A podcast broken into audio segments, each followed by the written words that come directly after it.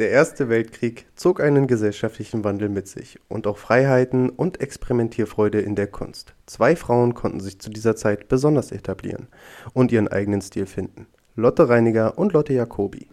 Vor 100 Jahren konnten sich diese zwei Frauen eine ganz besondere Stellung mit ihren Werken in der Künstlerszene erarbeiten und sind dennoch heute außerhalb von Expertengruppen fast völlig in Vergessenheit geraten.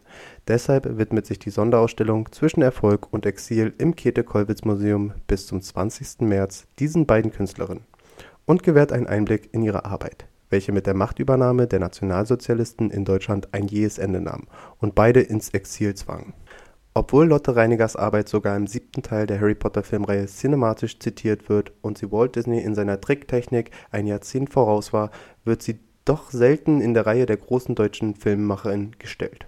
Dabei war Reiniger eine bedeutende Filmemacherin, auch über die Grenzen Deutschlands hinaus, bis genrenah bekannt, wie Neslihan Aslan, die Kuratorin der Ausstellung, anmerkt. Ja, also Lotte Reiniger war eine ähm, ja, ziemlich bekannte äh, Filmemacherin in den 1920er und 30er Jahren in Berlin, also in der Weimarer Republik. Und ähm, sie hatte den Scherenschnitt oder die Silhouette zu ihrem künstlerischen Medium ähm, ausgewählt und mit ihrer Arbeit, mit ihrem Werk, mit ihrem ersten abendfüllenden Trickfilm ja auch Filmgeschichte geschrieben. Lotte Reiniger wird nicht ohne Grund als Pionierin der Trickfilmkunst bezeichnet und schuf ein Jahrzehnt vor Walt Disney den ersten abendfilmenden Film dieser Art, Die Abenteuer des Prinzen Ahmed.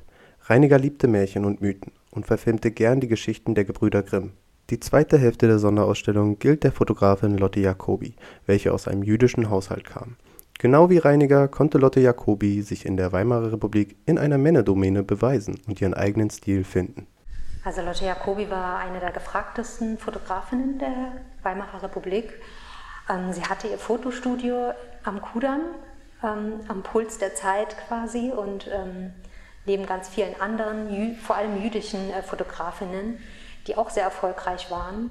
Heinrich Mann, Maria Solbeck, Albert Einstein, bekannte Namen ließen sich teilweise ausschließlich von Jacobi ablichten, welche 1927 das Fotogeschäft ihres Vaters übernahm. Da hatte sich die Fotografin bereits einen Namen in der Kunstszene gemacht.